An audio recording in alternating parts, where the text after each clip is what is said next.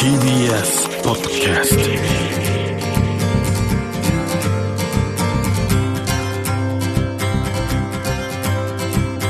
おはようございます。石川みです。日曜日のこの時間関東2500個の酪農家の皆さんの協力でお送りするこの番組。飲んで応援もう一本。絞りたての話題をお届けします。石川み Dairy Life メールをいただいております。これは岐阜県のかぼちゃサラダさんですね。ありがとうございます。酪農と聞いてあまりいいイメージがありませんでした。動物を狭いところに閉じ込めて食べるために育てる。そうして育ったものを私たちは口にしている。そう思っていました。しかしこのラジオを聞き始めてイメージが全く変わりました。酪農家の皆さんは愛と手間を持って生き物たちを育てている。大切に育てられたものを頂いているんだ。そう思うことができました。ということでありがとうございます。今週もですね愛と手間を感じられる。牧場そんな牧場を紹介させていただきたいんですが先週から千葉県成田市で新規収納された鈴木幸太郎さんの鈴木牧場を訪れた時の様子を今週もねお伝えしたいんですけども。牛乳がですね子供の頃から大好きで関わる仕事をしたいと結果酪農家になった鈴木さん成田市の町からちょっと入るだけでもうめちゃめちゃこう広大な広い景色が広がっていて朝日を見て夕日を見て星を見ながら牛舎で音楽をかけて踊りながらですね牛の世話をする。鈴木さんなんですけども鈴木さんの部屋の右側には牛舎左側には子牛の育成用の牛舎が見えてどちら側の窓から見ても牛と目がちらっとこうあって牛と一緒に毎日家族のように暮らしている鈴木さんなんですけども改めて鈴木さん子牛のいる育成牛舎を案内してくれました。あらこっちもまたいいですね。こっちが育成舎でうわ僕来た時はここに哺乳してる子牛が1頭いたぐらいでこっちすっからかんだったんです。あ寄ってきた。ちょっとお腹空いてるのかもしれない。あそういうこと？なんかちょうだいっていうか本当子供がなんかないって言ってる顔だよねあれ。こっちはだからさっきの赤ちゃんがもうちょっと大きくなった感じですよね。そうですね。ね？育離成中。離乳するとこっちに来てっていう感じですね。ここからどっかにまた育成牧場に預けたりするんですか？今は全然やってないです。全部これ育てるの？う生まれてから本当に？赤ちゃん産んでまで一応自分のところで今はやってます。今まだあれですか？教育ファームは。コロナになってから一切受け入れもやめちゃったし、組合を通して生協さんをの消費者の方にき来てもらうことが多かったんですけど、うんうん。それも今ちょっとリモートでやり始めててえ元でやってんの？牛舎を映像ズームとかで。あらじじゃあツアー生できるんだ。中継っていうか。へえそれはどういう人が参加してるんですか？小学生かそれよりちょっとちっちゃいぐらい。僕はできればやっぱり対面が好きなので。でも本当はねこの触れてこの顔触そうですったりとか。ね。本当に匂い嗅いで体温を感じてでその子供たちにそういう経験をしてほしいってのはどういう思いからなんですか？まあ、飲み物としてはかなり身近なものではあるのに知らないこと多くて。そうですよ、でも知ってみると面白いこともたくさんあるし牛乳はしかも牛乳だけじゃないじゃないですか。うんうん。いろんな乳製品になったり粉乳になったり。うん。で牛はやっぱり牛乳の後も骨とか皮も、まあ、肉もですけど、うん。すごいいろんなところで人間の近くにいるのでね。伝えたいですよね。知ってそうほしいし。せっかくそれができる機会いただいたので、うん。どんどんやりたいしやっぱり自分の好きなものを他の人が好きだと嬉しいじゃないですか。で自分はそれを作れるチャンスをいただいたっていうわけじゃないけど広げることができるので僕あんまりないケースなんですよね。やっぱりその消費者が生産者になって飲んでた牛乳をファンがそれをどんどん知ってもらいたいなってそういう活動をしていきたいなと思って。両方の視点を持ってる人ですもんね。そうですね。実際どうですかこの送り手側になってみて。本当に毎日やるんだなっていう感じですよね。本当に。本当に毎日なんだなと。本当に休みないなっていうのは思いますよ。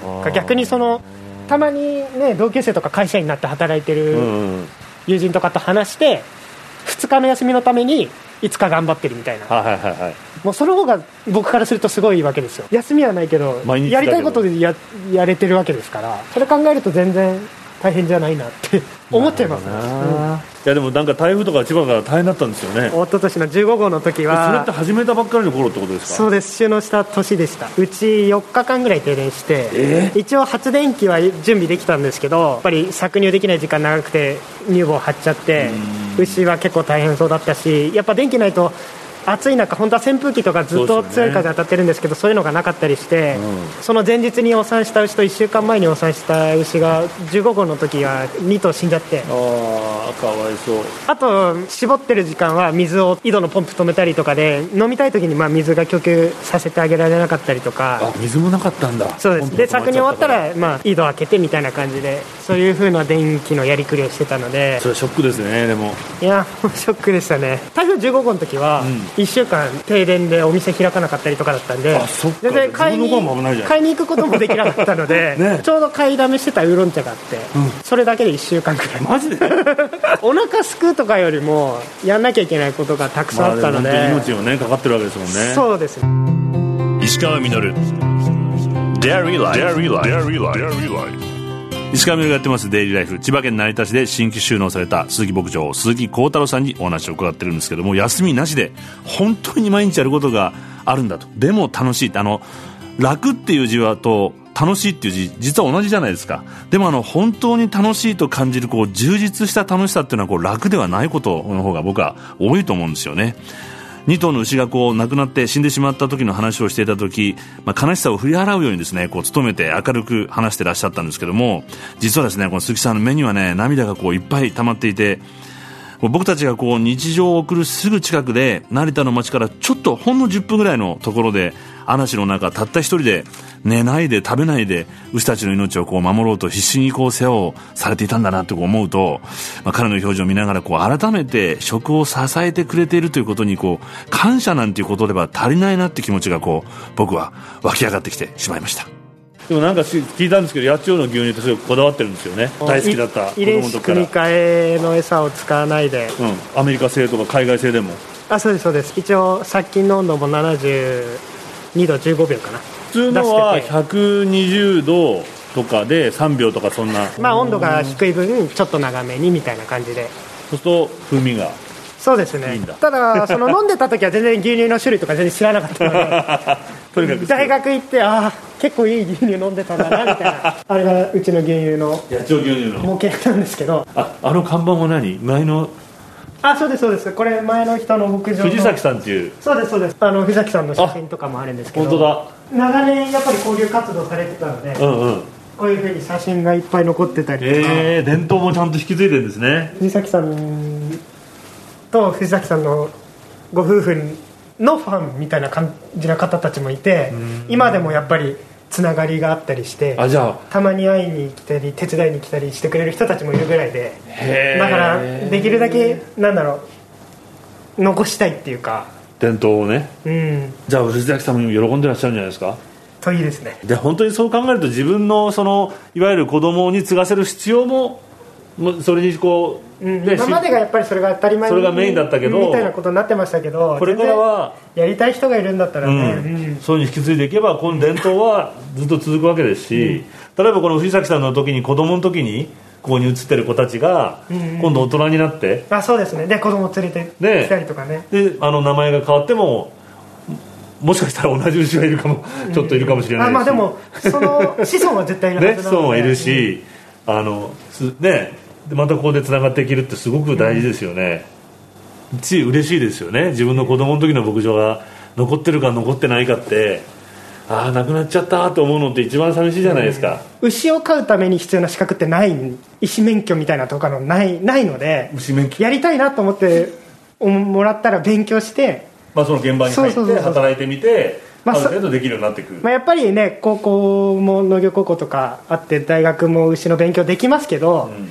やっぱり勉強と実際にやるのって違うところも多いし。逆にだから今まで会社勤めしててもこれからっていうことができるってことでしょ？酪農に興味があるんだったら日本各地に実際に見れる牧場は結構あるので牛乳とか牛のこと知らない人をうん。あの広める活動うんされてる方いっぱいいらっしゃるのでぜひそういう人たちにいろんな人にいろんな話を聞いていただければなって思いますね。なるほど。石川稔。Dairy Life 石川稔がやってまいりました「デイリーライフ」この番組では皆さんからのメッセージをお待ちしております。メールアドレスはミルクアットマーク TBS.CO.JP です。採用させていただいた方にはミルクジャパンのオリジナルグッズと番組ステッカーをプレゼントさせていただきます。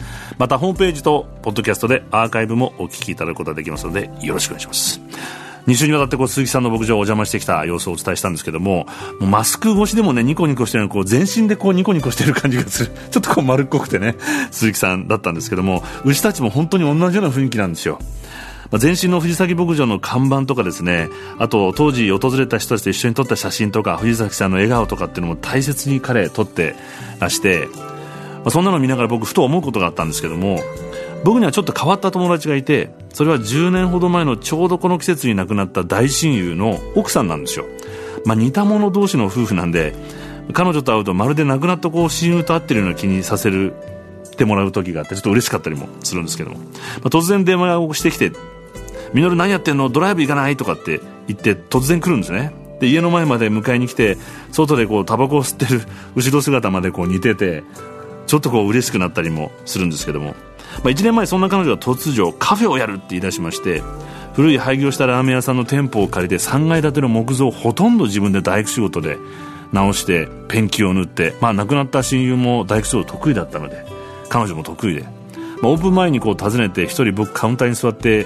お店の中をこう見回していると世界中のガラクタがあちこちにこう置いてあって僕と親友2人で行ったこうデスバレーというところで拾った石ころも転がってたりして手作りのお店感満載なんですけども、まあ、そこに座ってると彼が本当に作りそうな店でまるでこう親友の部屋にいるようで彼にこう包まれているような感覚になりまして、まあ、僕たちこう人間というのもいずれは必ずこの世を去ってしまう時があるんですけどもその人の生き方とか文化っていうものは他の人々の中にこう永遠に生き続けることができるんだなというふうに思うとそんな生き方をしていかなきゃなというふうに思いました。